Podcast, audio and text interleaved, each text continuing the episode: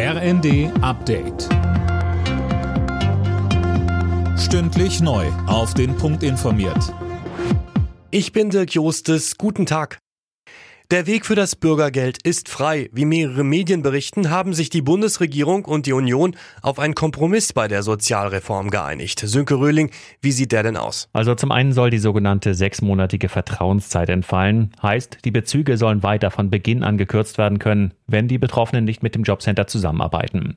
Außerdem sollen das Vermögen und die Wohnverhältnisse der Bezieher nach einem Jahr überprüft werden und nicht erst nach zwei Jahren. Und das Schonvermögen wird gesenkt von 60 auf 40.000 Euro und für jede weitere Person im Haushalt auf 15.000 Euro. Für Wohnungen und Häuser soll es da eine Härtefallregelung geben. Die für März geplante Strom- und Gaspreisbremse soll rückwirkend auch schon für Januar und Februar gelten. So steht es in einem Gesetzentwurf der Regierung.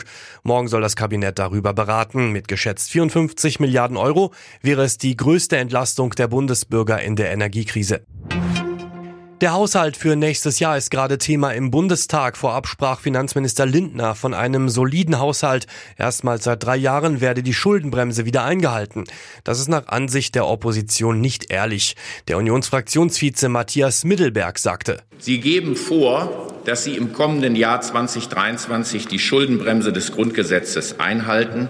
Tatsächlich haben Sie, Herr Minister Lindner, seit Amtsantritt eigentlich alle denkbaren Methoden ausgeschöpft, um diese Schuldenbremse des Grundgesetzes zu umgehen.